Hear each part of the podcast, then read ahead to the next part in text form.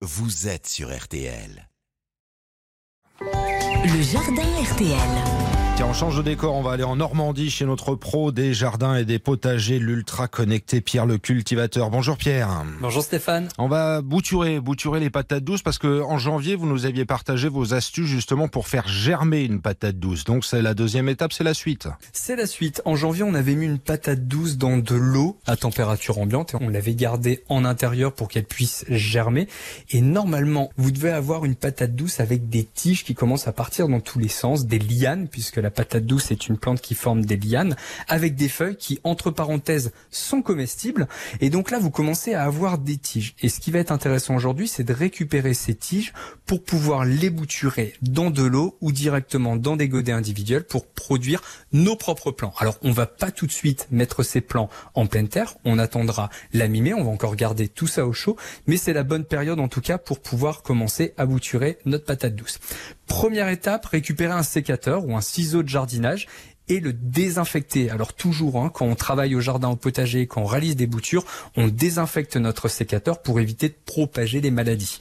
On le fait avec de l'alcool à 70 degrés sur un coton ou avec la flamme d'un briquet pour nettoyer les lames de notre sécateur. Ensuite, on va couper les tiges un centimètre au-dessus de notre patate douce. Donc il y a des grandes tiges qui vont apparaître et il faut que les tiges aient au minimum trois feuilles. Trois feuilles minimum. Combien de tiges à récupérer en gros? En gros, on récupère entre 10 et 15 tiges. Alors moi, je plante à peu près 10 plantes patates douces au potager pour avoir de belles récoltes, en tout cas euh, au mois d'octobre, pour une famille de 4 personnes. Et là, on a encore une fois deux techniques qui vont s'offrir à nous. Soit on récupère ces tiges on les met dans de l'eau à température ambiante, ou alors on va les mettre directement dans des godets individuels avec encore une fois un terreau très léger, semi-repiquage ou un terreau universel qu'on va mélanger avec du sable à raison de 30% pour qu'il y ait un bon drainage, c'est-à-dire que l'eau s'évacue bien, elle ne stagne pas au fond de notre pot. Et donc on récupère ces fameuses tiges, on les met dans un godet individuel, c'est vraiment la technique la plus simple, et on coupe bien entendu la première feuille du bas, on évite d'enfoncer cette feuille dans le terreau, sinon la tige va tout simplement pourrir. On coupe cette première feuille et on enfonce en évitant d'avoir les feuilles du dessus au contact du terreau. Et on, arrose, on arrose. Et hein. on arrose. On arrose, Stéphane.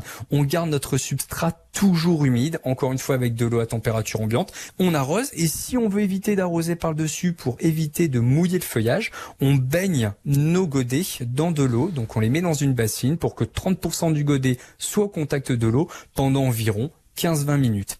Et on place le tout dans une pièce lumineuse aérée et chauffée. On va pas mettre ces plantes directement dehors. On attend encore la pour les mettre en pleine terre. Voilà comment bouturer vos patates douces. Vous avez les précieux conseils de Pierre le cultivateur. Vous réécoutez tout ça sur rtl.fr. Vous avez les vidéos de Pierre bien sûr sur TikTok et Instagram. N'hésitez pas.